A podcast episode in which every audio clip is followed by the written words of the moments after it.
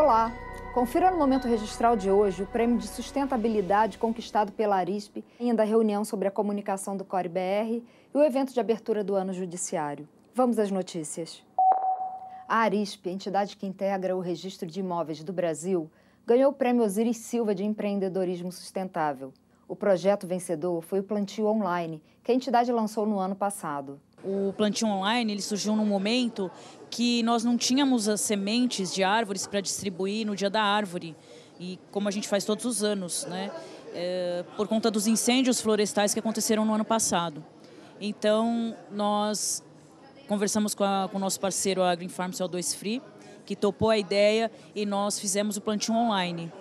Bom, o, o Prêmio Osiris Silva de Empreendedorismo Sustentável tem como objetivo não apenas estimular o desenvolvimento de projetos que possam trazer um novo padrão para a sociedade como um todo, estimulando os aspectos de natureza social, econômico, ambiental e educacional.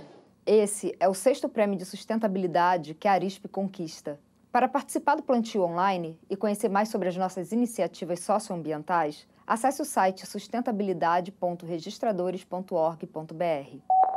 A Prefácio, agência responsável pela comunicacação do Core BR, apresentou o diagnóstico e ações prioritárias para a entidade. Participaram da reunião a diretoria do Core BR e a coordenadora de comunicação e marketing da Arisp, o presidente da Arisp, Flaviano Galhardo, participou do evento de abertura do ano judiciário que aconteceu na sede do Tribunal de Justiça do Estado de São Paulo. Na ocasião, também ocorreu a posse do Conselho Superior da Magistratura e da diretoria da Escola Paulista da Magistratura.